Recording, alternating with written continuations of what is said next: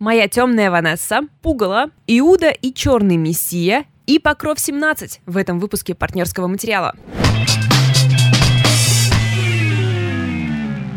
Всем привет! И Привет. с вами новый выпуск партнерского материала, в котором очень много контента. Я не знаю, почему мы так раздухарились сегодня, но тем не менее, факт есть факт. Мы будем вам рассказывать про две книги и про два фильма. Мне кажется, это хорошие новости. Это отличные новости. Ну, у нас есть э, важная вещь, которую ты хотел сказать. Ну да, в общем, мы записываемся 6 марта, да? Какой сегодня день? Ну, в общем, мы записываемся накануне гендерного праздника 8 марта.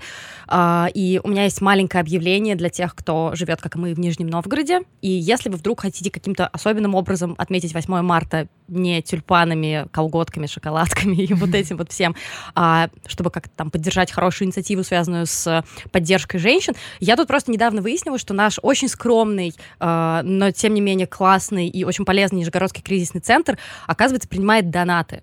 Принимает он их, конечно, не, не самой удобной форме, то есть там нельзя оформить какое-то ежемесячное пожертвование, как мы привыкли это делать с э, какими-то остальными организациями, но тем не менее вы можете зайти на их сайт, который, как я понимаю, а, с понедельника уже, наверное, запустится. Ну, то есть, когда вы будете это слушать, сайт их уже должен запуститься. И там есть раздел с реквизитами, и по этим реквизитам вы можете отправить им какую-то необходимую сумму. Потому что э, действительно это ну, практически уникальная в Нижегородской области инициатива, которая поддерживает женщин в сложных ситуациях, дает им э, убежище, дает им юридические и психологические консультации. Поэтому, если вдруг вы такие, ах, хочу сделать добро, хочу помочь женщинам, которым нелегко, я вам предлагаю поддержать Нижегородский кризисный центр. Вот как будто нативка какая-то. Ну нет, ребят, у них нет денег, разумеется. Это, это просто такое вот, эм, такая маленькая ремарочка. Ну, кстати, по-моему, сейчас все приложения банковские позволяют самому настроить Да? регулярную отправку, то есть один раз сделал, Ну, не я полагаясь просто. на их сайт. Я просто понимаю, что 2021 год, и, ну, как бы, человеку хочется сделать три движения, чтобы потом про это ну, не это думать. да, да. Но, к сожалению, проекты, у которых нет денег, часто не могут себе позволить простые решения, потому что Да. оказывается, что они дорогие. Да, да, да, да. Поэтому заходите на сайт Нижегородского кризисного центра. с- Там, если вы не понимаете, что надо делать, свяжитесь с ними. Мне кажется, они будут очень рады любому пожертвованию. И вот давайте все это сделаем, если вы, конечно, хотите этого. Ну, мы ссылки добавим в описании, Да, чтобы да. вы все могли удобно сделать. Все, поехали тогда обсуждать Поехали мрачняк. обсуждать мрачняк. И можно я сначала скажу про книгу Кейт Элизабет Рассел «Моя темная Ванесса»? Ну ладно.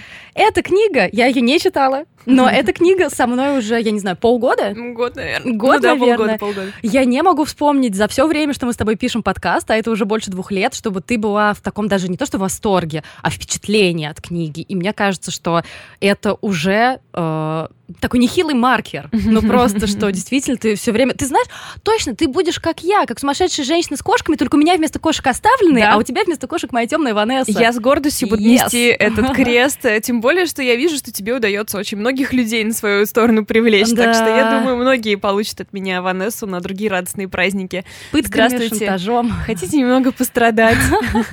Да-да-да. Вот, Валя, пожалуйста, расскажи нам про эту книгу, которую наконец-то перевели на русский язык. Да. А, Книга «Моя темная Ванесса Кейт Элизабет Рассел» вышла в издательстве «Синбад». Перевод на русский выполнила Любовь Карцевадзе, и, по всей видимости, с а, переводом все более чем в порядке. И еще один важный момент. а, «Моя темная Ванесса» — это выбор книжного клуба партнерского материала в марте. Обсуждаем мы книгу 4 апреля, поэтому если вы хотите к нам присоединиться, мы запланировали уже, что обсуждение будет больше, чем один час, как у нас обычно бывает, поэтому я напоминаю, что к клубу тоже можно присоединиться через Patreon. Все ссылки у нас в описании в профиле. А, А мы смотрим Да. «Землю кочевников». Простите. Ну, просто раз речь зашла, мы смотрим в марте э, «Землю кочевников», которая вот скоро-скоро заберет все вообще возможные награды, если что. так что вступайте в наши клубы. Ну, да, мои отношения с этим романом начались в прошлом году, и с тех пор не проходила недели, чтобы я о нем не думала, честное слово. Я понимаю, что я завы- завышаю ваши ожидания от этой книги просто до небес, и я очень этим рискую, что вы скажете такие, ну, Валя, конечно, мы ожидали вообще, что нам тут снесет голову, а тут, в общем, просто нормальная книжка. Но знаете что, тогда э, я готова пойти на этот риск. Готова. Умная, смелое, довольно-таки захватывающее чтение. И непростое чтение об отношениях романтических э, в каком-то смысле э, отношениях 15-летней девочки и ее 42-летнего учителя. Ауч. Так что романтические отношения здесь, конечно, нельзя употреблять без огромного количества оговорок. И, кстати, наверное, триггер-ворнинг тут нужно дать, что это э, книга о насилии, о как сексуальном, так и психологическом, поэтому если для вас эта тема тревожная, то вы и, может, нашу часть не слушаете, мы сделаем э, хронометражи, и вы сможете посмотреть, когда переключаться на следующую. И она вроде, если я ничего не путаю, несколько автобиографична в какой-то степени. Ну, я буду, Или она наверное... открещивается от этого? Да, она, наверное, открещивается. Я бы хотела, наверное, говорить об этой книге как о полном fiction е, и потому что сама Кейт Элизабет Рассел хотела бы, чтобы это так было, и я прониклась к ней такой любовью, что просто что она мне скажет, я то и сделаю. Окей, что- Кейт, мы, в принципе, не против. Да, это fiction. А, действительно, как и Стивена Кинга вынесли на обложку, да, больно действительно ее читать, но отложить совершенно невозможно, потому что ты ждешь, когда произойдет какое-то облегчение. Бросить эту книгу на середине, это значит обле- обречь себя просто на страдания без э, какого- какой-либо развязки и разрядки.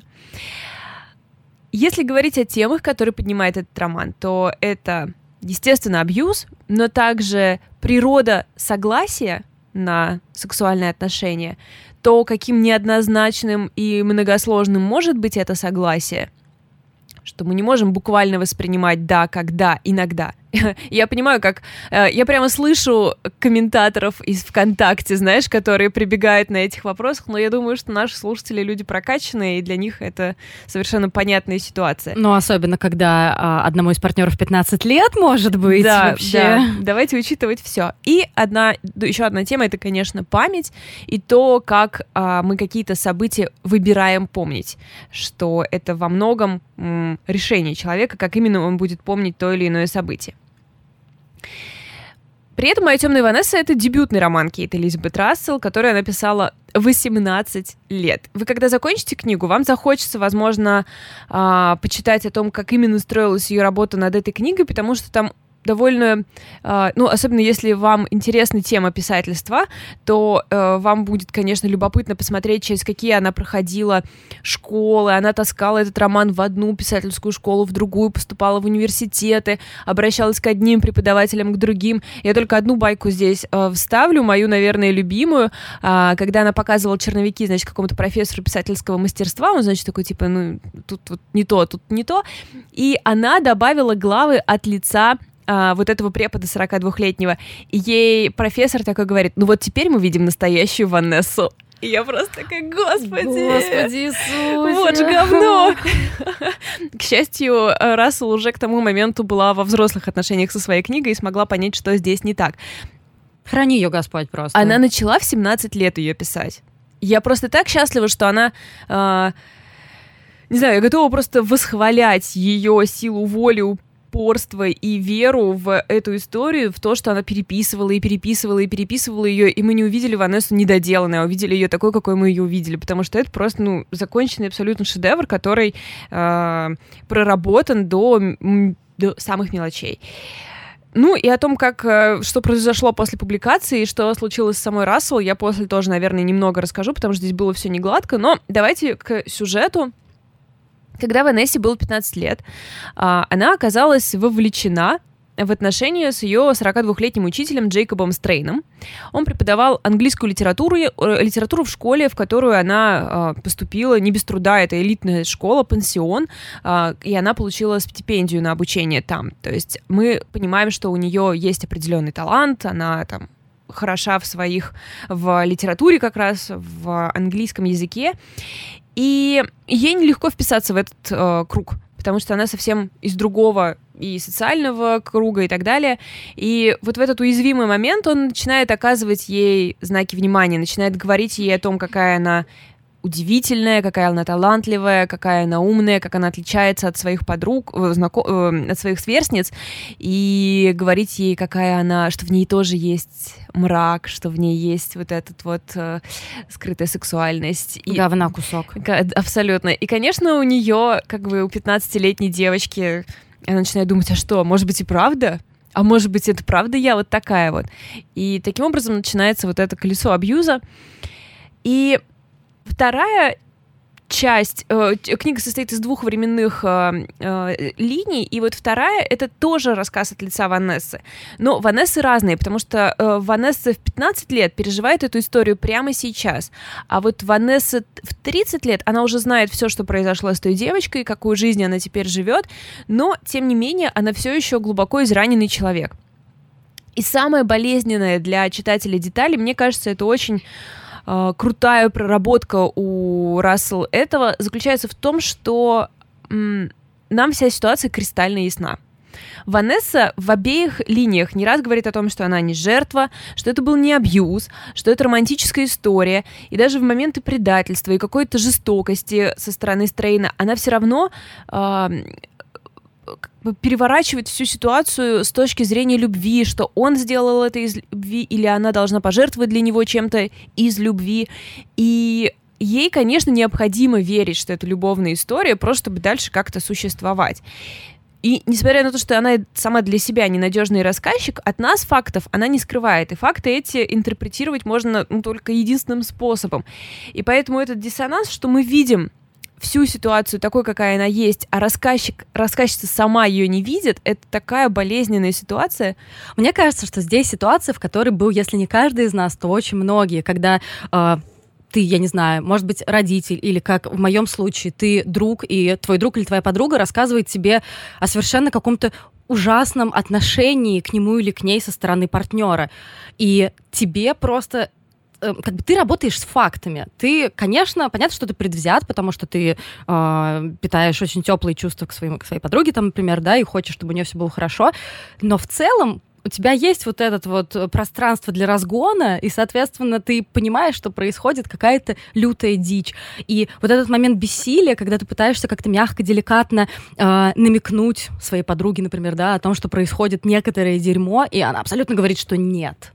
Нет, происходит только там что-то хорошее, любовь, какие-то, может быть, преодолевания, которые бывают в отношениях, а для тебя все четко. И вот, наверное, такое же чувство возникает, когда ты читаешь Майдар Ванессу. Да, ты очень-очень точный пример привела. Именно это ощущение абсолютного бессилия, что ты никак не можешь на это повлиять. Тебе очень хочется э, ей помочь, но ты понимаешь, что, конечно, это невозможно, ведь ты просто читатель. И ты знаешь, ты как бы чувствуешь, что тебе хочется к ней чувствовать э, такую заботу, э, желание обнять и быть рядом, когда до нее дойдет, потому что угу. тебе хочется, чтобы до нее дошло. И это главная интрига, дойдет до нее или нет, ну, в каком состоянии в она большом, выйдет. В большом смысле, да, конечно, и ну, мы, конечно, как читатели надеемся, что до нее дойдет, но нам в то же время как бы страшно, насколько это вообще ее раздавит, потому что мы видим, какой она выстроила огромную иллюзию, на которой так шатко построила довольно хреновую жизнь, и и как бы ты не просто думаешь, господи, а что случится с ней, когда она поймет, что это было на самом деле? То есть она будет, скорее всего, полностью сломлена. Слушай, это, это тоже еще одна просто супер классная тема. По-моему, как раз когда мы риф обсуждали, теперь мы каждый раз просто будем упоминать риф, но это, это и хорошо. Э, когда мы риф с тобой обсуждали, помнишь, ты говорила про одну из героинь, которая выстроила такую систему защиты э, за счет каких-то там приговорок, поговорок, mm-hmm. прибауток, mm-hmm. которые она периодически mm-hmm. использовала. И тут э, та же история, то есть мы смотрим, как вот этот механизм защиты работает, когда ты вообще, видимо, мне нравится, как я рассуждаю о книге, которую не читала, это когда ты вообще закрываешь глаза на что-то супер явное, супер очевидное. Ну, здесь огромный, наверное, был проведен research, потому что здесь есть линия, где Ванесса ходит на терапию, mm-hmm. и э, по моему опыту двух походов к терапевту и большому количеству твоих рассказов о науке, э, я поняла, что, конечно, это все показано, ну, по крайней мере, это очень правдоподобно. Все, как, когда ты видишь, как она не говорит то, что нужно говорить, как терапевт остается в итоге в полном неведении, и ты думаешь, господи, она ведь может ей не помочь, это хорошая врач, но она может ей не помочь, просто потому ну, что да, Ванесса просто э, не пускает ее дальше. Короче, это очень э, интересная для изучения часть и вопрос.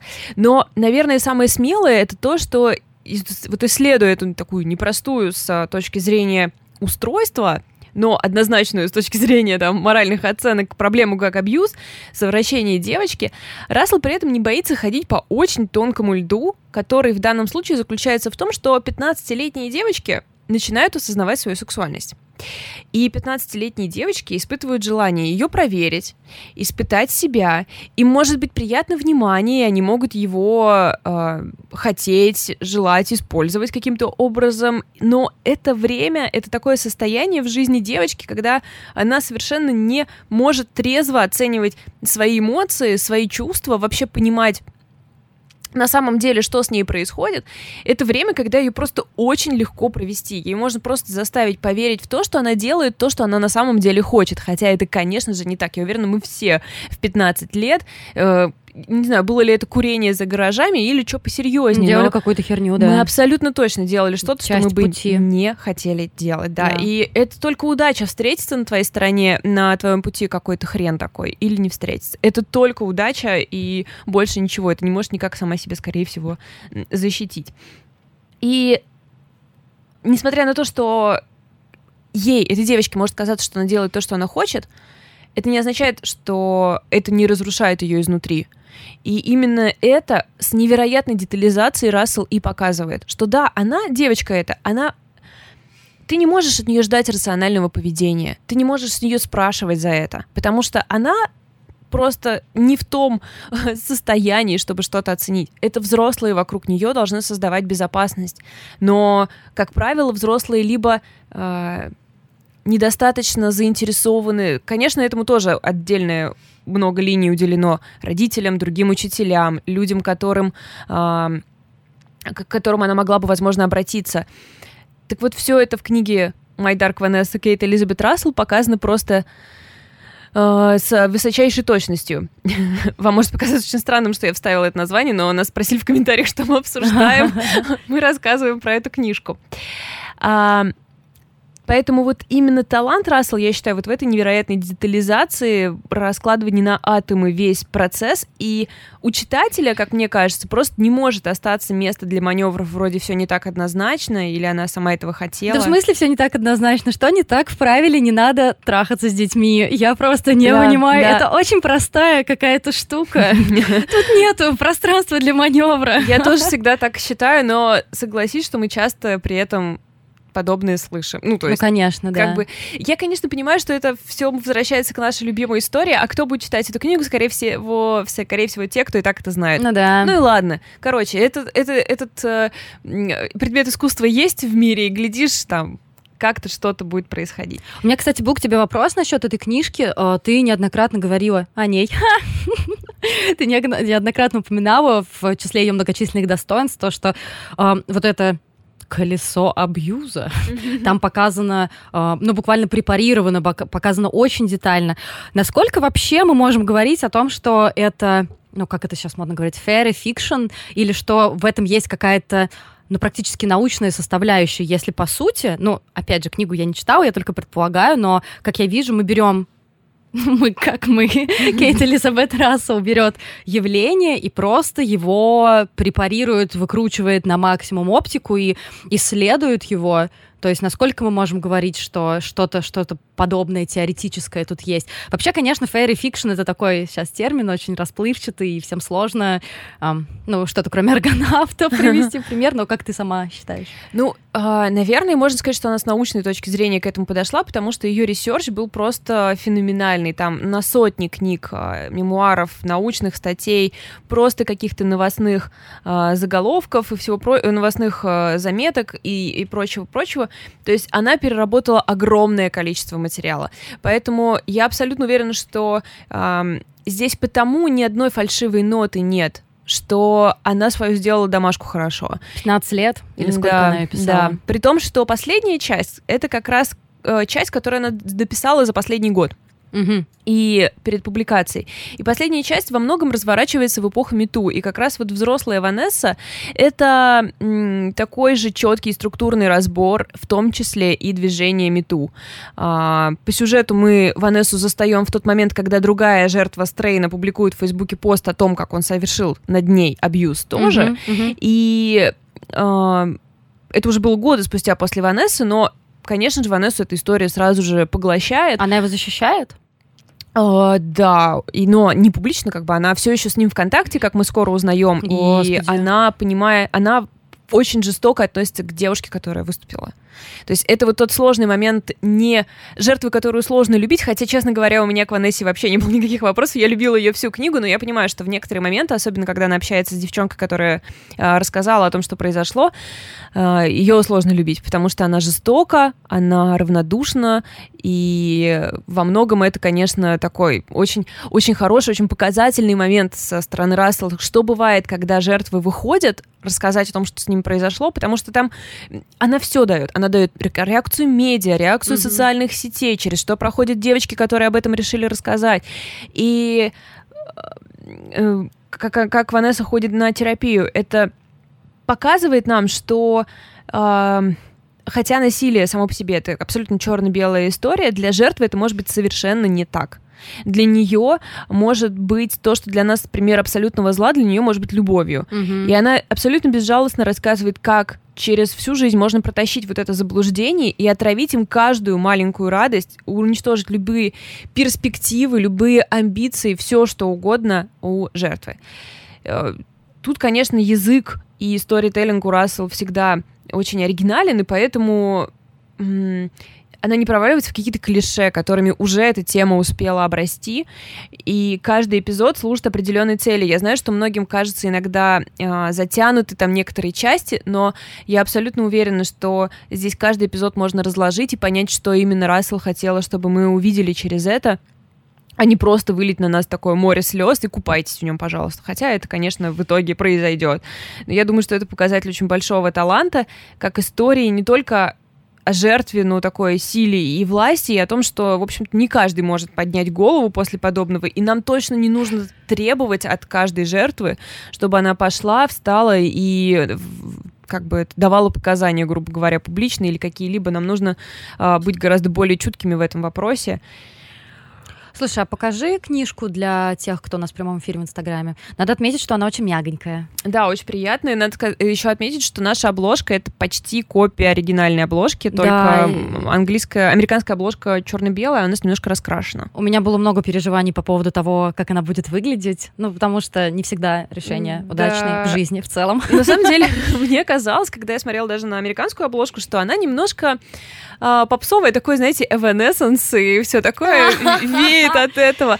Но на самом деле, когда книжку почитаешь, то ты поймешь, что а, в этом есть определенный смысл, потому что Ванесса слушает много такой музыки. И ей же 15 лет, Да, да, что... да, да. И потом взрослые Ванессы, там, по Фионе Apple она угорает по Evanescence, вы можете найти, есть э, несколько плейлистов, и сама Рассел составляла плейлист.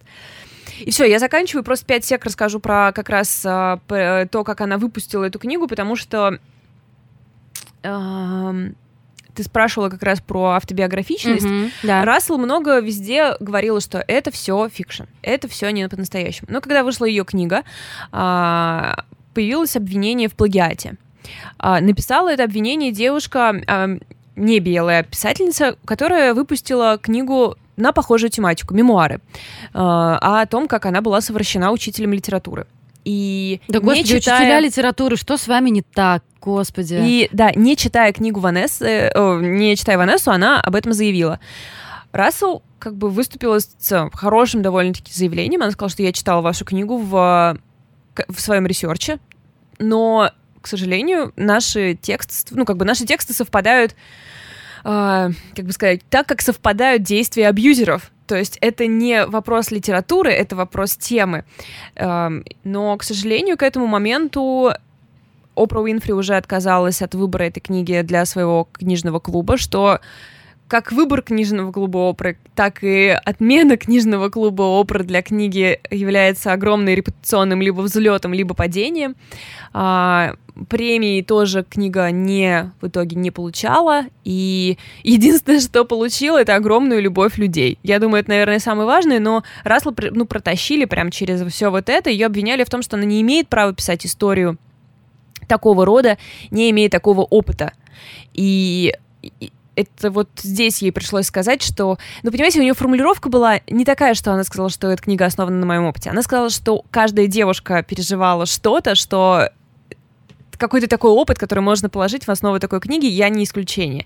Мы не знаем ни в каких масштабах, ни что именно из этой истории ее реальная история. И я предпочитаю думать, что за 18 лет работы над романом здесь остался только fiction.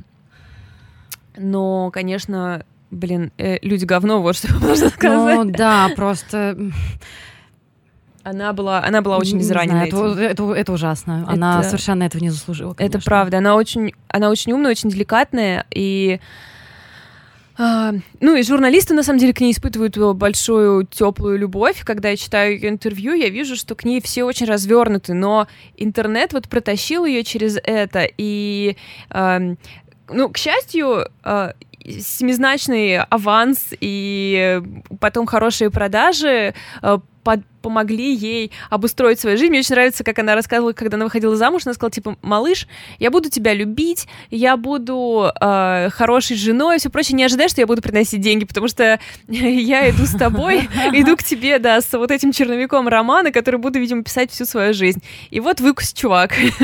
Огромные бабки она заработала. Я предлагаю вам подписаться на ее инстаграм и посмотреть, в какой прекрасной э, комнате она пишет свою новую книгу. Сейчас она, правда, перестала постить, потому что, э, типа, сосредотачивается на дописке этого романа. Да, автор, которая ее обвинила, не призналась в ошибке, ничего такого. Этот э, хайп просто стелился за ней следом. Надеюсь, что ее репутация в России будет чистой, незамутненной, и мы все полюбим Кейт Элизабет Рассел. Все. У нас сегодня так получилось, что э, как-то два э, две единицы контента, которые нам очень понравились, и две единицы контента, которые нам понравились, ну, средние. Такой небольшой спойлер. А, я хочу сейчас рассказать про фильм «Пугало», который стал триумфатором на фестивале «Кинотавр» в 2020 году.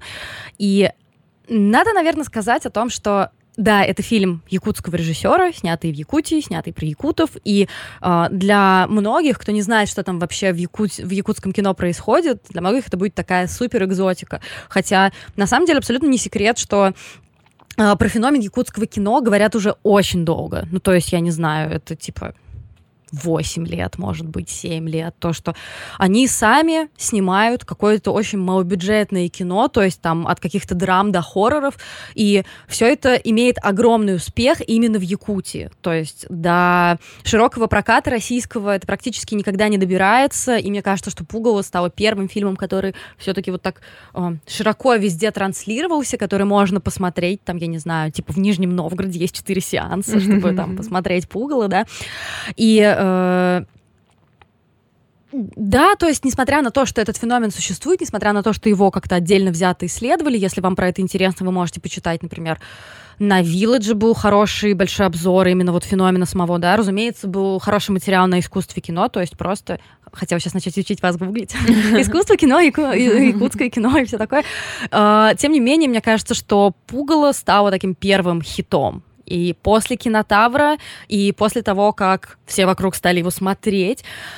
Про что же фильм? Э, фильм с очень, э, казалось бы, щадящим хронометражом. Он идет где-то 70 минут, то есть, mm-hmm. ну, там, Ничего плюс-минус, то есть чуть больше часа. Это история о якутской знахарке. Мы не знаем, как ее зовут, наверное, Пугла, но потому что она, э, ну, можно сказать, что она такая маргинал, наверное, да, потому что чаще всего мы видим ее очень неопрятной, мы видим ее с бутылкой водки, она очень много пьет, ее не любит ее деревня, в которой она живет. То есть вплоть до того, что она приходит в какой-то там ларек и хочет купить себе буханку хлеба на какие-то гроши, которые у нее есть, да, и какой-то, по-моему, это охотник просто отнимает у нее этот хлеб, кладет обратно, и продавщица говорит, хлеба нет. А. Да, то есть как- как- как- как-то так, и это очень жестоко. Но тем не менее, когда что-то происходит, Куда сразу же все идут? Все сразу же идут в ее вот эту, в ее вот эту избушку, э, которая очень грязная, очень такая полу, полуразбитая,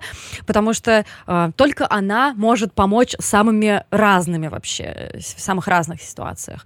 Э, в начале первый раз мы видим пугало, когда какие-то люди ее затаскивают какую-то вот буханку, вот этот автомобиль, везут ее в местную больницу, где мы видим какую-то совершенно мутную, непонятную историю, что вроде как какой-то мужчина случайно выстрелил в живот женщине, и она умирает, и никто ее не может спасти, и полицейский говорит о том, что, ну, я понимаю, что ты считаешь, что это не твои проблемы, но нам же придут с проверками, всех будут проверять, это всех коснется.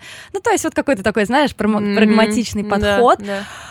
И мы видим в первые 10 минут, как она занимается этим лечением. Ага. И это тебе не какие-то пасы руками, это не что-то чистенькое, э, не возникает какого-то, не знаю, магического сияния и все прочее. Она раздевается по пояс, ложится на эту умирающую женщину, вот на какую-то кушетку, не знаю, каталку, где она лежит, и начинает буквально высасывать ее рану. Боже. Это неприятно на это смотреть. Это ну, просто противно, потому что потом мы видим, я не знаю, на протяжении двух с половиной минут э, реального экранного времени, э, как она, как ее тошнит после, после этого, этого, да. Ох. То есть ее тошнит практически всегда, и ей плохо после того, как она помогает людям. И мы не до конца понимаем вообще в целом ее мотивацию, ее все да. ненавидят. Я вот тоже хотела спросить, почему же она им помогает-то? Непонятно. Может быть, потому что она видит в этом какой-то свой путь. Ну, Может быть, она считает, что просто нету какого-то другого для нее варианта. Мы вообще вообще не очень хорошо понимаем, что ей движет, потому что в целом она довольно мало разговаривает. То есть она... Интересно, кстати, то, что а, у Дмитрия Давыдова, э, режиссера, я про него немножко поподробнее потом расскажу, он очень интересный кинематографист, а, играет пугало якутская этнопевица Валентина Романова Чискирай. Простите, пожалуйста, за это. И, наверное, э, где-то я читала очень интересную мысль, наверное, правдивую, о том, что она не профессиональная актриса, то есть у нее вообще нет такого опыта, но при этом Пугало очень много не говорит, а кричит, стонет, воет. И, наверное, вот эти музыкальный опыт, ага. музыкальные, музыкальные, во всех этих музыкальных практик помогает э, э, актрисе, которая играет главную героиню, быть настолько убедительной. Ну, еще ты говоришь, воет, как-то кряхтит, да, вот эти все звуки. А, вообще у северных народов пение, они же вот такие не, не такие, как мы привыкли, да, не Мэрайя да, Кэрри, да, там да. как бы все, там все очень животное такое в их в народных песнях, поэтому, видимо, отсюда идет. Ты совершенно, э, совершенно верно заметила про что-то животное, потому что пугало в ней как раз этого животного очень много. Ну, то есть это вплоть до того, что это подчеркивается тем, что, например, я не знаю, она, она помогла спасти жизнь женщине, буквально высосав из нее вот эту смерть, Uh, ей дают какое-то, видимо, маленькое количество денег, и говорят, mm-hmm. ну только водку не покупай. Ну что она делает? Следующий кадр мы видим, как она идет и покупает водку. Mm-hmm. Она кружит, она пьет очень неопрятно, очень, не знаю, заливая себе в горло эту водку и параллельно параллельно uh, обливая саму себя этим, да, и, Валь, я тоже хочу смеяться, что, что, что, что? Прости, просто расскажешь про этот ужас, и нам приходит комментарий, так здорово звучит, девчонки, спасибо. Да, немножко мрачняка Фильмы, которые Лида всегда готова вам принести. Мрачняк для вас, ребят, да, это то, что, то, что мы делаем. И потом мы видим, как она просыпается на полу. Очень, э, мне кажется, я могла просто ощутить из зала, как она пахнет, mm-hmm. потому что как-то вот э, там еще, знаешь, там еще так снято, очень часто камера нам показывает, я не знаю, из-под стола. Очень часто мы видим, как, а, например, есть сцена, где она лечит мальчика, который, ребенка, который заикается, и мы видим, допустим, там так кадрировано, что мы видим, я не знаю, там ее от, от ее ключиц до ее колен. Ну, то есть вот как-то так. Mm-hmm. Да, такое вот э, Интересно. прикольное, прикольное решение. И какие-то вот эти маленькие вещи, я не знаю, какой-то ее грязный рукав или еще что-то такое, это позволяет вот эту вот какую-то животность ощутить оттуда и там, не знаю, как она ест руками, mm-hmm. или вот, вот что-то прочее. Ну, конечно, не знаю, мне кажется, у нас такой рафине зритель, который, о, что, что это такое? Хотя... Э, Конечно же, я этот фильм рекомендую. Это совершенно а, прекрасный, как это сказать, истерн, наверное, да, то есть есть вестерн, а это такой истерн. Круто. И то, что кажется нам а, такой экзотикой. Хочу вообще, чтобы якутское кино пошло в мир. Помнишь, когда я рассказывала про китобой, ну то есть mm-hmm. не Якутия, но тоже не, да, не западная часть России. И тогда еще я думала, господи, давайте побольше, пожалуйста. А, в интервью The Village режиссер Дмитрий Давыдов без обиняков сказал, когда его спросили, как вы думаете, почему якутское кино не набирает популярность где-то, кроме Якутии. Он без обиняков сказал о том, что, ну, вы знаете, вообще-то людям не очень нравится видеть азиатские лица на экране. А, ну, то есть, блин. мне кажется, он поговорил с продюсерами, поговорил там еще с какими-то людьми, которые как-то могут, которые как-то могли бы дать ему денег, что ли, и все понял. Мне нравится, что он не стал ничего придумывать. Да, да, да, Потому что давайте вы будете тогда отвечать за ваши ваши эмоции, ваши предубеждения, как бы он не должен заставлять вас чувствовать себя удобно, раз вот вам, э, вам неприятно, ну, значит, вот Ну да, это получается. ваша проблема. И он причем еще говорит о том, что а, давай начнем с того, что это школьный учитель. В смысле, режиссер, школьный да, учитель? он школьный учитель, и он вообще начал с того, что а, у него был кинокружок с подростками, и они там снимали всякие штучки. Ничего себе. Понимаешь просто, как интересно. И он сам снимал, он сам учился монтировать, сам учился писать сценарий. Обалдеть, А потом что? все это пошло, и э, вот как он пишет, что актеры местного саха-театра сняли в Якутске собственное кино, пришли в кинотеатр и договорились о показе. Кинотеатры все были рады, и зрители не устают в Якутии, приходите на все на это смотреть. Ребят, я тоже вообще не устала. Можно хотя бы в Нижний Новгород регулярно транслировать якутское кино, мои 250 рублей вам будут обеспечены. И как ты думаешь, сколько бюджет этого фильма? Ну вот примерно, можешь Блин, сколько? Миллион? Полтора, Валь, полтора миллиона, чтобы снять целое кино, отличное, качественное, очень красивое, очень красиво снятое. И, ну, конечно же, оно тяжелое. Конечно, это тот... У меня просто период... э, магичес- российского магического реализма в Макдональдсе просто какой-то. В прошлый раз я рассказывала про Топи, в этот раз я рассказываю про Пугало, и далее у меня будет Покров 17, в котором тоже есть некоторые фантастические элементы. И тут, конечно, мы должны принять эту реальность. То, что она действительно обладает какими-то способностями. Но что дают ей эти способности? Непонятно. Разумеется, э, э, сразу ты видишь какие-то, ну, не отсылки, не специальные отсылки, а что-то у тебя в сердечке сжимается, когда после того, как она э, главной героине помогает вот спасти кого-то, да, очередного человека, она приходит к кочегару. И сразу же, разумеется, всплывает кочегар Балабанова, и это как-то сразу... м, Ну, у меня что-то вот, что-то внутри сжимается, так как-то становится сразу нежно, приятно, и несмотря на то, что кочегар, конечно, вообще не нежное и неприятное кино. И... Как я думаю, и, и, в общем, встреча Пугала с этим кочегаром, да, судя по всему, тоже не... Ну, там, Не да, там- светлый там, момент. Там, не очень это все, конечно, понятно, но, видимо, они состоят в каких-то некоторого рода отношениях. Что я хочу сказать? Что, конечно, визуальные находки, в том числе, которые там есть, они просто удивительные. Это все особенно круто смотреть на то, что это на якутском языке. То есть это показывается ладно, с субтитрами. круто. Вообще супер просто круто. И особенно, как они говорят, у них просто э, иногда якутский язык переплетается с какими-то русскими словечками. Некоторые из них говорят на, на якутском, отвечают на русском и наоборот. И это просто, я, знаешь, так сидела такая, Россия, страна-то моя какая, сколько тут всего интересного. Нет, ну серьезно, это правда, это очень здорово и отличное решение, что э, э, сохранили якутский язык и снимали на якутском языке. И это просто очень-очень классно.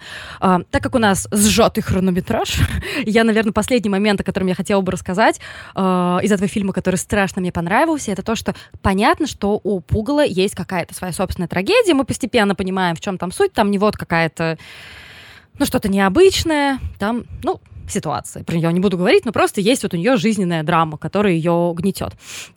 И на этом очень много заточено, знаешь, на такая пространственная, операторская пространственная игра. То есть э, отсутствие или присутствие чего-либо в кадре. Я даже не знаю, как это э, правильно вам описать, но мы, например, часто видим, что Пугало в своей какой-то, я не знаю, в каком-то полуалкогольном безумии, ну, то есть, да, когда она напивается водки, она как-то жадно ест и смотрит куда-то, а мы видим, что там пустота, и там ничего нет, но для нее как будто там что-то есть. И тут есть несколько теорий о том, что э, это все-таки присутствие, да, и это присутствие чего-то связанного с этим ее даром, да, чего-то потустороннего, ну, потому что все-таки мы на поле потустороннего. Несмотря на то, что там нет никаких спецэффектов. Полтора миллиона рублей, ребят, я вам напоминаю. Просто стоимость тачки, ну, типа. И потом можно подумать о том, что это связано с отсутствием какого-то человека, с отсутствием которого связана ее основная трагедия, да. Но мне все-таки больше нравится первая теория, что для нее это всегда присутствие чего-то, присутствие какого-то этого ее дара, который является одновременно ее проклятием, что по сути ей плохо, да, ей приносят за это, я не знаю, там дрова, ей приносят меховые сапоги из-за того, что она мерзнет, ей приносят тушенку, водку и еще что-то такое. Но что с этим происходит? И знаешь, что самое интересное?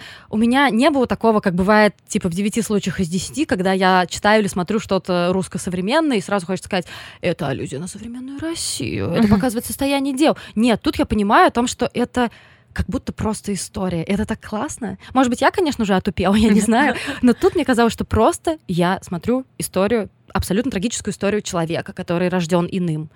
И вот нам показывают, как он живет с чем он живет, к чему он придет в конце. Короче, ребята, заканчивая, если... Я, конечно, мне кажется, немножко поздно просто посмотрела, я боюсь, что прокат уже скоро закончится, но если вдруг у вас еще есть возможность посмотреть, я очень надеюсь, что стриминговые сервисы в дальнейшем подсуетятся, и ну, я думаю, что так и будет. Ну, я тоже хотела тебя спросить, типа... Хотела тебя спросить, в чем проблема кинопоиска? Почему они не хотят его купить? Ну, то есть ну, сколько он может стоить? Полтора миллиона рублей? Ну, я надеюсь, что или там кинопоиск, Кока, или еще какие-то ребята подсуетятся. Я где-то читала о том, что э, история Пугала это вполне себе мог бы быть сериал на Netflix. Netflix, please, please, please, свяжитесь с этим от тебя уже столько заявок, они не могут разбирать просто. Да, блин, ну разберите хоть что-нибудь, пожалуйста. Я не понимаю, когда они уже со мной свяжутся и скажут, так, Лид, от вас 134 э, заявки, давайте пройдемся, пожалуйста, по ним по всем. Давайте пройдемся.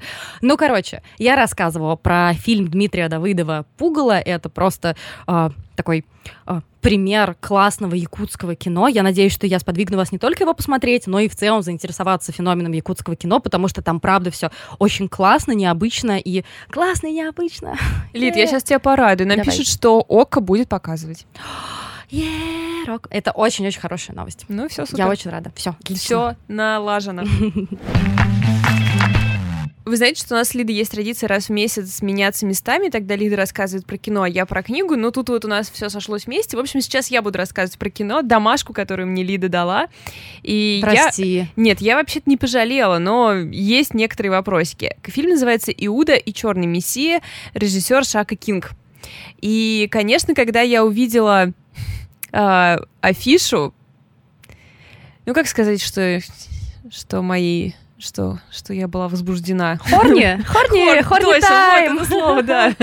Потому что э, люди, которых, э, которые заставляют меня очень сильно волноваться на ней были, это э, Лакит, Лакитун? Лакит, я думаю, Лакит. Лакит э, Стенфилд. Лакит как-то по-русски, Лакит, как Иван. Да. Может, Лакит, э, Вы его знаете не знаю, мне кажется, ни один фильм с черными чуваками без него не обходится, но, в общем... Ну, простите за беспокойство, про которое я рассказывала когда, когда-то. Его там нет, ты хочешь сказать, или что? В смысле, есть? Есть. Ну да, вот, я говорю, ни один, ни один фильм не обходится. Ага. А, из Атланты этот, ну, для меня, как бы, путь начался к нему, к, к моему сердцу с Атланты. Прочь, голос улиц, достать ножи, в коне Боджеке, видимо, его голос. В общем, очень люблю этого чувака. И второй чувак... У-у-у, очень стало горячо сейчас в студии. Очень стало горячо. Так, и хотя такие он там... объективизаторы, ужасно, просто отвратительно. Ну, он там толстенький, но очень хороший. Это Дэниел Калуя, который тоже играл в «Прочь», главную, главную роль, да. Он здесь не такой узнаваемый, немного неузнаваемый здесь, он так э, стал больше. Э, в черном зеркале маленькая, маленькая ремарка, потому что Валя была только double horny, но там еще есть третий чувак, который мне очень нравится, а Валя не очень, это Джесси Племонс, прекраснейший совершенно. Наверное, последний раз я его упоминала, когда рассказывала про фильм Чарли Кауфмана «I'm thinking of ending things». Он там играет как раз, ну, наверное, одну из главных ролей. Обожаю Джесси Племонса. Я вообще... Храни его Господь. Слушай, меня к нему нет вопросов, он мне тоже нравится. Меня смущают две вещи. Первое, что он выглядит как мой дружочек Илья Максимов, только Илья посимпатичней. Угу. И меня каждый раз смущает, типа, какого черта ты взял внешность моего лучшего друга и пошел, э, значит, покорять Голливуд? Имей совесть. А второй мой вопрос в том, что он похож на Сеймура Хоффмана, и как будто бы он такая э, голограмма для тех, кто очень тоскует по... Или, или это только я. мне кажется, что не, он Не, на самом деле это всем кажется, и мне кажется, его это уже задолбало, потому что просто есть э, ровно два лагеря. Первый — это те, кто говорят, что он похож на Филиппа Сеймора Хоффмана, вторые, что он на Мэтта Деймона. И а, он такой, come on! И просто, я не знаю... И все они похожи на Илюху. И просто, я не знаю, его, ну, не партнерка по жизни, Кирстен Данст, наверное, такая, да успокойся, да успокойся нормально, ни на кого ты не похож, иди снимайся, иди, иди, я уже отснималась, давай теперь ты работай работой. Ну да. В общем, он здесь играет агента ФБР. А, это... Да. Это окей. вдохновленная реальными событиями история о том, как ФБР боролась с партией Черные пантеры, конкретно в Чикаго, где в то время зарождался такой новый, яркий, сильный лидер Фред Хэмптон, а, известный под кличкой Черман, председатель. Он очень ярко и страстно выступает, и у него очень хорошие идеи об объединении вместе всех сил революции. Не только причем других банд или направлений или партий, как Черная пантера, потому что их было много с а, примерно тем же э, посылом, так и даже каких-то испанцев, белого трэша и всех прочих, короче, угнетенных, собрать их всех вместе, и тогда государство не сможет им противостоять. В общем, прекрасные супер идеи.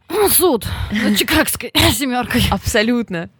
И, конечно, ФБР очень пугают эти идеи, но мы видим, что ФБР боится их не столько из-за их террористических, а давайте будем, ну, прямо смотреть в глаза, несмотря на... Прямо смотреть... Нормально, нормально. Ну, вдруг что-то не то. Э, Несмотря на э, морально интересные и правильные ориентиры черных пантер, все-таки террористическая составляющая в их деятельности была, потому что что они делали, брали пестики и шли, убивали полицию. Так что тут, конечно, э, момент этот ну, тут, в принципе, это честно показано. Поэтому, но, но мы увидим, что ФБР не потому их боится, а потому что они гребаные расисты. А, то есть этого просто очень много во всех их суждениях и планах, и ФБР решает Хэмптона как-то изолировать, посадить, убрать, и что им для этого нужно? Засланный какой-то туда шпион. И тут как раз а, агент ФБР, талантливый, которого Племонс играет, а, Но немножко ну, не не- черный вроде.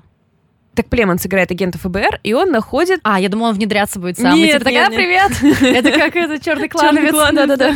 Нет, а, Племонс находит в тюрьме попавшегося очень глупо на краже автомобиля О'Нила, который, которого вот как раз играет э, Лакит э, Стэнфилд. И О'Нил, Уильям О'Нил украл машину за это немного, небольшой срок, но он, кроме того, выдавал себя за агент ФБР во время ограбления, что очень ловко с точки зрения воришки, но очень сильно увеличивает срок в тюрьме. Поэтому ему предлагают, в общем, пошпионить, а у О'Нила нет никакой политической по- позиции, ему как бы похрену, и он соглашается. Один вопрос. Это дальше будет как в фильме «На гребне волны». Господи, пожалуйста, скажи, что будет как в фильме «На гребне волны», я тебя умоляю. Я, к сожалению, Мы с тобой это наверст... Ой, Валя, у нас будет с тобой такой вечер. Ты, я, Патрик Суэзи и Киану Ривз, и фильм Кэтрин Бигелоу «На гребне волны», где Киану Ривз играет чувака, который внедряется в банду серферов, грабителей и чувствует этот воздух свободы. Я смотрела. с тобой. А, да, нет, короче, дальше начинаются претензии, сейчас я начну. Черт, ну почему так всегда во всем? Почему всегда начинаются претензии рано или поздно? Потому что от фильма, когда вот это все начинается, да, ты ожидаешь вот этого вайба каких-нибудь отступников там, да, Ну то есть да. какой-нибудь вот этой дичи, но в итоге получается, что, несмотря на то, что я получила очень большое удовольствие от просмотра, а уж финальные титры, которые рассказывают о реальных последствиях А, всего, что обожаю. произошло, оно такую дает глубину всему, что мы видели. Но, извините, как бы есть реальность, а есть искусство. И то, что вы просто нам красиво, я ничего не говорю, очень красиво экранизировали учебник истории, не делает это ну, какой-то выдающейся работой. То есть здесь а, такая прямолинейность повествования, вот что меня очень расстроило. То есть здесь все просто выполняют то, что им говорят. У них был план, и они его придерживались, и они его выполнили. У них а, даже у этого неказистого дурацкого шпиона не возникает каких-то опасных ситуаций внутри партии Черных Пантер. Ну, одна, может, возникает, ну так, ерунда какая-то, и он отбрехивается совершенно не, как-то неинтересно. То есть это такое безопасное кино, что ли? абсолютно не ука- ну то есть все будет идти своим чередом и ты ждешь каких-то ну моральных метаний естественно при этом например нам показывают что этого агента ФБР вроде как довольно правильные моральные устои он вроде за гражданские права Не но- считая того, что он расист гребаный. нет, нет, нет, он как раз вот такой нормальный парень. Мгм. Ему неловко, когда его начальство всякие такие российские шуточки прик- э, делает, и когда придумывает довольно дьявольские незаконные планы, ему как бы неловко. Но... О, ты, господи, ему неловко. Но он идет и их выполняет. Ты ему золотой. Ну, Да. не- некомфортно, Так наверное, ему было, да. Неплохой день в офисе. Ну, Понятно. И то же самое, собственно, касается и предателя О'Нила, который внедряется в Черных Пантер. Да, он, э, мы видим, что ему, в принципе, там хорошо, он э, к делу подходит с душой и все прочее. Но Дорогая, сегодня я прекрасно потрудился. Да, но как бы в этом конфликте нет ничего выдающегося. То есть ни его метаний недостаточно для какого-то большого конфликта, никаких эмоций. Единственное, что я должна сказать, это, конечно, невероятный стиль, стилек, но здесь тоже нельзя сказать спасибо прям полностью кинематографистам, потому что Ну, я рада за вас, но вот не от всей души. Да. Ну, потому что, знаешь что, весь этот стилек придумали сами черные пантеры. Ну, просто, извините, кстати, да. они были просто стильные с ног до головы. Что касалось их одежды, маршей, того, как они ходили клином. Ну, это как бы вставали. гвардейцев показывать, Да, да. да, и эти их песни невероятные. Ну, я не знаю, кем надо, какими руками надо камеру держать, чтобы некрасиво это снять. Конечно, Ну да. красиво. Чикаго, шесть- э, Чикаго 69 год, все эти машины, все эти плащи, все эти шляпы. эм, ну, как бы что ты тут можешь сделать? Короче, от фильма хочется получать больше, чем просто такую красочную иллюстрацию учебника истории. Ну, этого не произошло, но с другой стороны, я получила огромное удовольствие, пока его смотрела. Потому что все равно, ну, как такой, как, как э, клип, посмотрите или нарезку, все хорошо снято, Да. ничего из этого не вынес.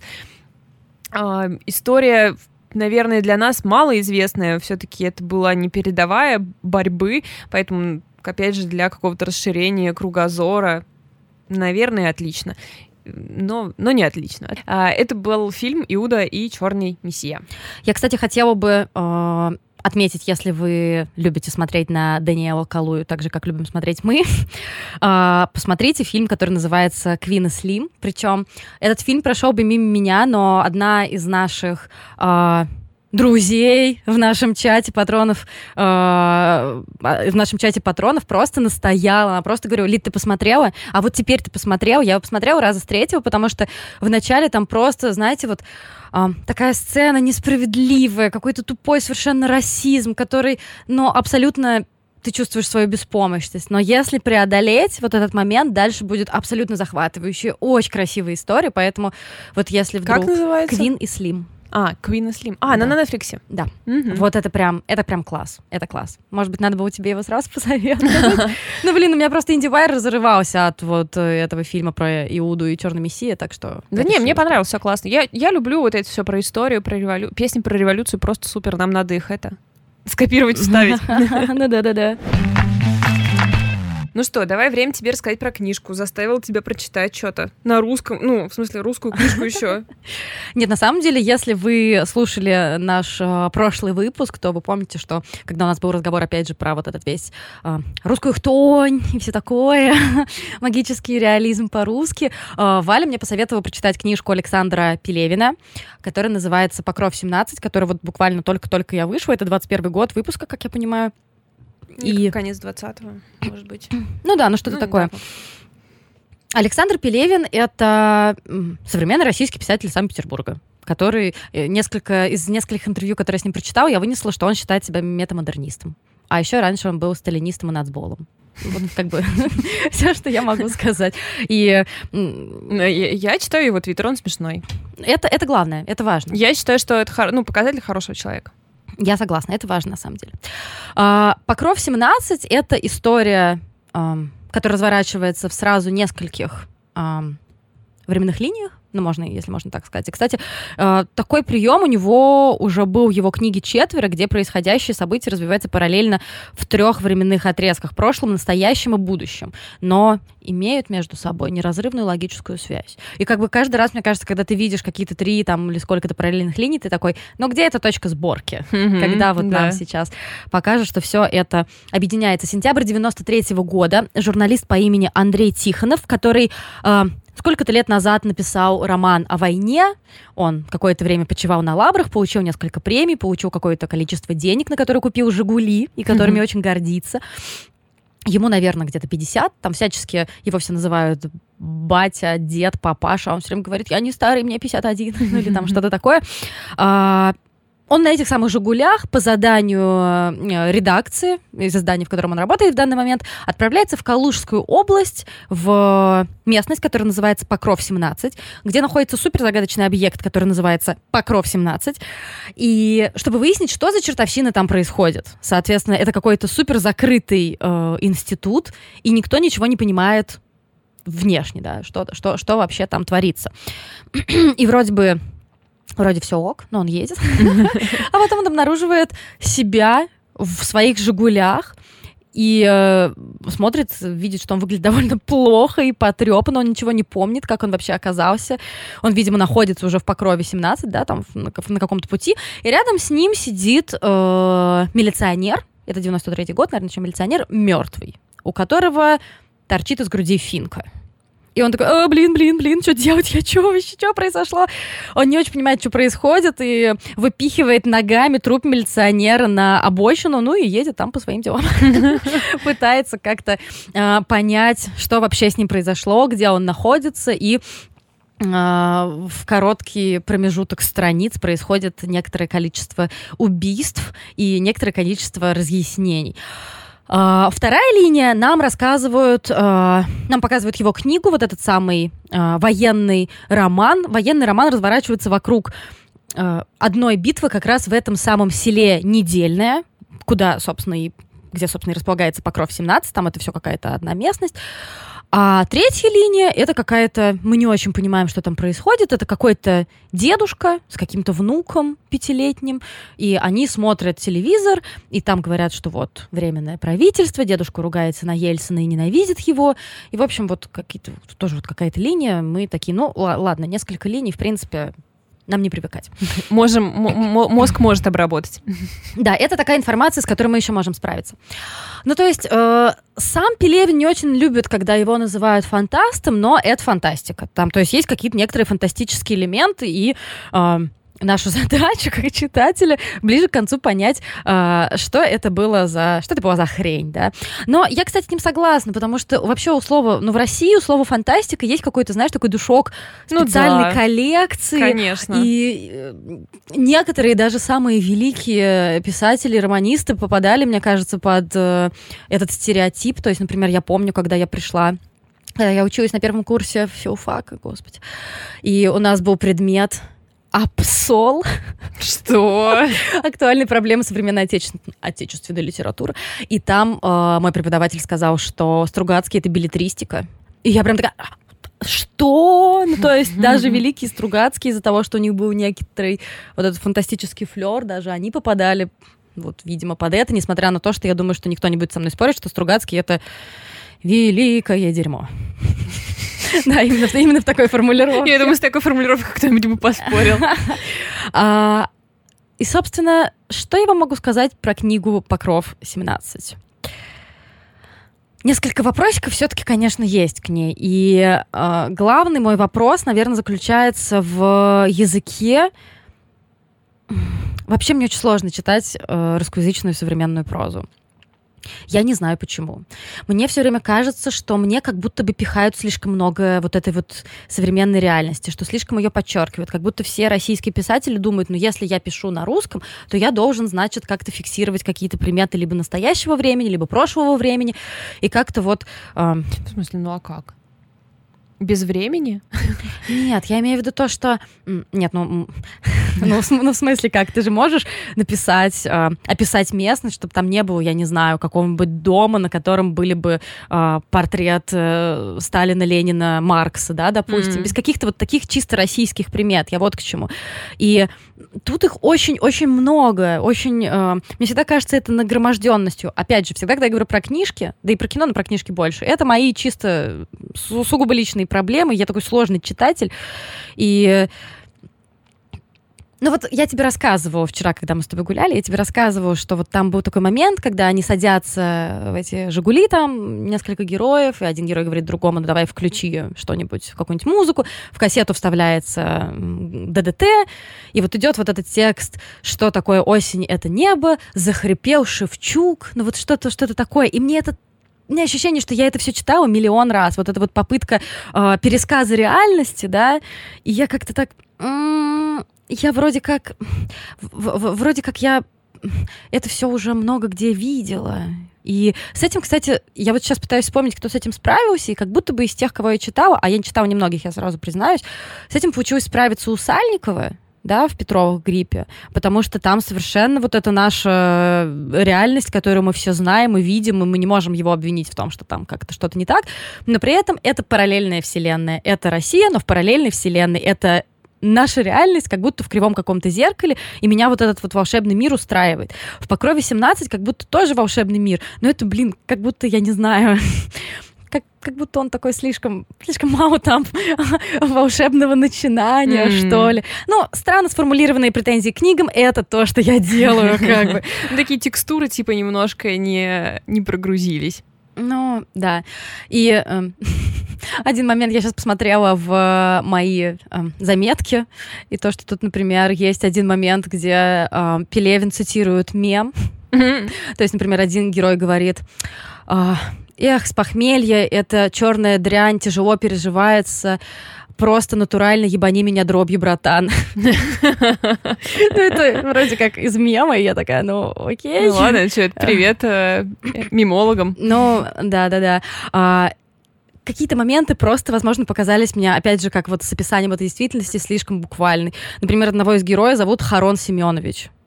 Ну, я прям, м-м, это что, говорящее имя? Харон, это мифология греческая. И я прям, come on, ну типа, у меня было ощущение, как будто меня считают какой-то дурочкой, что ли. Mm-hmm. Но ладно, давай скажем про сюжет, что тут как бы очень много, наверное, заточено на именно на развязке, поэтому не хочется спойлерить. Сюжет действительно интересный, и действительно интересно, какая там будет развязка. И несмотря на то, что сама книга показалась мне не совсем, что ли, гладкой, немножко широковатой, разгадка получилась очень изящная. Изящная и даже трогательная. Mm. То есть я-то опять же, все время думаю, когда я что-то такое читаю, что сейчас это будет аллюзия на современную Россию, то, как мы живем и все прочее. А там вообще получилось как будто, ну, конечно, это там тоже есть, но там как будто получилось, э, знаешь, щемящее чувство ностальгии, потому что ты никогда не переживал, да, то есть как вот люди, которые любят какую-то эпоху, и они на это смотрят и там думают о том, что вот я должен был там жить, mm-hmm. и какое-то вот такое очень, э, что-то, какое-то трогательное чувство сразу возникает, да. И тут я ощутила, что у Пелевина есть что-то такое, и мне мне это понравилось. Я сразу подумала, блин, чувак, это, mm-hmm. это мило. Это, это, это правда мило. Ну, то есть э, с сюжетом и самой историей у него как бы хорошо все сработано, да, придумывает он классные истории. Может быть, дел за малым, еще пар книг. Как бы тебе сказать, это мне понравилась развязка не потому, что это неожиданный сюжетный uh-huh, поворот, да, uh-huh, uh-huh. а потому что это изящный, трогательный сюжетный поворот. То есть это как будто уходит не в сторону логики, не в сторону классного построения сюжета и классной развязки, а в сторону того, что тебя внезапно э, как-то эмоционально в это погружает. Ты понимаешь, что это на самом деле очень-очень эмоциональная была история, которая несмотря на то, что там такой нарочито простой язык, я уверена, что Александр Пелевин как бы не потому, что он пишет простым mm-hmm. языком, а потому что это какая-то вот имитация того, как говорят там, я не знаю, милиционеры, военные, там еще что-то такое. И потом и это даже такой обман, знаешь, да, что ты видишь что-то как будто нарочито просто написанное и видишь такую изящную концовку и ты такой сразу, блин, Александр Пелевин, ну, классно, ладно, классно, классно. А, я не скажу, что я была в восторге, но, опять же, слушая мои рекомендации, вы должны учитывать сразу несколько моментов. Первое, о чем я уже сказала, у меня просто сложные отношения с российской современной прозой. Ну, как бы в Юрки ок. Вот это вот по мне. Дарья Бабылева, несите все книжки, я все это буду читать. А, э, во-вторых, потому что вот это будет спойлер, поэтому давай это вырежем. Блин, надо придумать какой-то во-вторых, получается, да? Ну, значит, оставили так, ребят. Там есть во-вторых. Да, там знаете, когда прочтете. Там есть во-вторых, ну да. А, что мне больше всего нравится вообще в этом моем читательском опыте, это то, что а, мне не нравится, когда, а, что у нас есть какая-то, как будто бы случайная персональная монополия. Это не прикольно. Я думаю, я говорю о том, что нам как будто кажется, что вот у нас современный, широко известный фантаст — это Дмитрий Глуховский, да?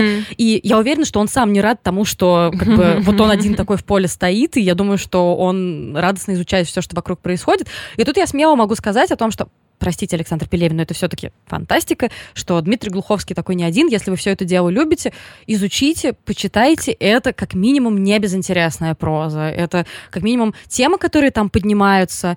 А, это, э, э, это, это, знаешь, переосмысление того, что произошло в 93-м году пере, попытки э, осмыслить, что вообще э, чувствуют люди в такой момент, да, то есть, ну, как бы нас сейчас не трясло, мы все-таки это не переживали и как бы вот наше поколение, да, там условно там 25-35, мы не можем точно сказать, что тогда происходило, и не можем составить какое-то свое впечатление об этом. То есть это какая-то детская память, да. что я не знаю, там мама сидит перед телевизором, и это, кстати, тоже Пелевин очень классно передал, потому что он не случайно показывал эту линию со стороны ребенка. И это очень крутая Класс. находка, что что-то там дедушка сидит, дедушка говорит там, внучек дай послушать, все проще, ты там смотришь на этого Ельцина, он кажется злым и некрасивым, но какие-то вот такие э, именно детские впечатления, это прикольная находка, мне это тоже понравилось. В общем, я говорила про книгу «Покров 17», несколько моих друзей, когда я с ними ее обсуждала, сказали, что предыдущая книга Александра Пелевина «Четверо» тоже очень достойна внимания, ты не читала ее? А, насколько я помню, она вошла в лонг-лист Нацбеста, Хотя после того, как я узнала, что там в жюри Дмитрий Пучков, это как бы вообще перестало для меня быть как, каким-то экспертным э, событием. Слушай, ну там сейчас вот в этом году, например, в жюри, например, Максим Мамлыга. То есть там есть mm. ребята, которые... Ты, на которых, да, ты смотришь, думаешь, ребята, а вы что делаете? Они мне вытягивают, кажется, вот что они делают. Ну да. А, или ты... Да, наоборот. А другие, типа, да, ты тут должен быть. Но мне кажется, у как раз Насбеста есть очень классная тема, что там все члены жюри должны публиковать рецензии на mm-hmm. книги, которые там есть. И ты mm-hmm. можешь составить свое мнение, кому ты доверяешь, а кому кому нет, в смысле, чье экспертное мнение тебе близко, а чье нет. Ну и плюс ну, много да. рецензий на книги, этого да, и с другой стороны, я, я, я сейчас подумала, решила само, самой себе попротиворечить. То, что вот, знаешь, мы с тобой говорили про мою темную Ванессу, что ее прочитают те, кто как бы так и так в курсе. И, наверное, Нацбес дает возможность сильно расширить аудиторию, да, за счет вот таких вот разных людей. Да, знаете, кто еще номинирован? Сергей Шойгу. Реально? Да, он же там книжку какую-то написал, что-то там... Когда обзор тваль? Да скоро будет. Okay. Я просто знала, что Денис чужой выполнит за меня эту работу, но он что-то отлынивает. Денис, ну как бы мы ждем. Мы за что за интернет платим вообще? В общем, я говорила про книгу Александра Пелевина, которая называется «Покров 17». Я ее, наверное, осторожно порекомендую к прочтению, потому что мне это видится как такой э, культурный феномен новой современной российской фантастики, и, по-моему, это круто. Ребята, go-go, вообще вперед. Я только за. А, Мне да. нравится, как я даю всем, знаешь, свое благословение с высоты своей экспертизы. Просто ребята, которые сделали топи, все классно, вы можете лучше. Там Дмитрий Глуховский, молодец. Ну, просто мое самомнение, это здорово. Сел к микрофону и будь добра иметь мнение, так что все. Согласна, согласна. У нас по какой-то причине эфир Инстаграма не заканчивается. Видимо, какие-то обновления вышли, и теперь можно больше часа рассказывать. Очень приятный э, факт. Nice. Друзья, наша, это наша основная часть, она для всех. Есть еще патронская часть, которую мы будем сейчас записывать. Мы всех наших патронов любим и благодарим за помощь. Для тех, кто хочет стать нашим патроном, вы можете по ссылке в описании профиля найти ссылку на наш Patreon. И у нас там разные бонусы. Кроме патронской части, мы каждую неделю делаем плейлисты, рассылки с интересными материалами. Э, у нас есть книжный киноклуб, у нас есть очень дружелюбный чат, в котором можно общаться. Э, что еще? Вроде все. И особенно мы, благо... так как все наши бонусы доступны от любой суммы, от одного доллара, мы особенно благодарны тем, кто выбирает платить нам больше. Скоро, кстати, наши накопленные денежки, может быть, что-то хорошее сделают. Так что особенное спасибо тем, кто а, донатит больше, больше 5 долларов. Это не всех мы можем назвать по просьбам, но все-таки тех, кого можно назовем. Ольга Заремба, Маргарита, Дарья Титаренко, Вера, Алина, Арина Андреянова, Мария Шабанова, Мария Журавлева, Светлана Демина, Илина Хашаева и Лена Чернышова. Спасибо вам и всем остальным за это. Большое спасибо и пока. Спасибо, пока.